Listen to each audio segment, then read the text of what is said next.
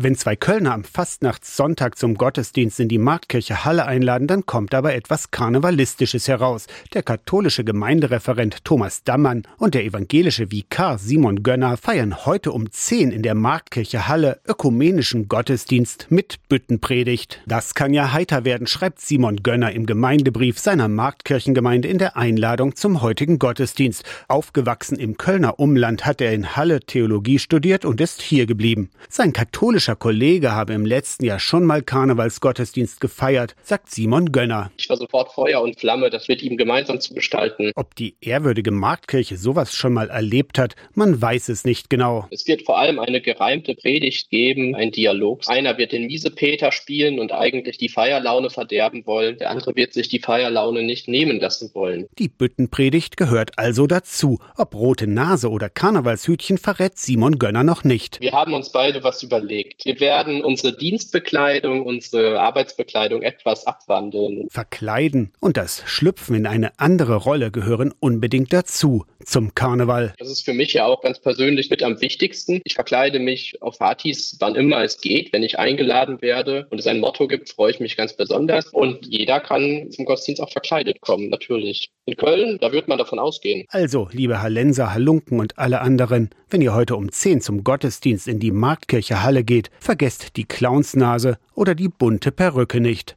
Aus der Kirchenredaktion Torsten Kessler.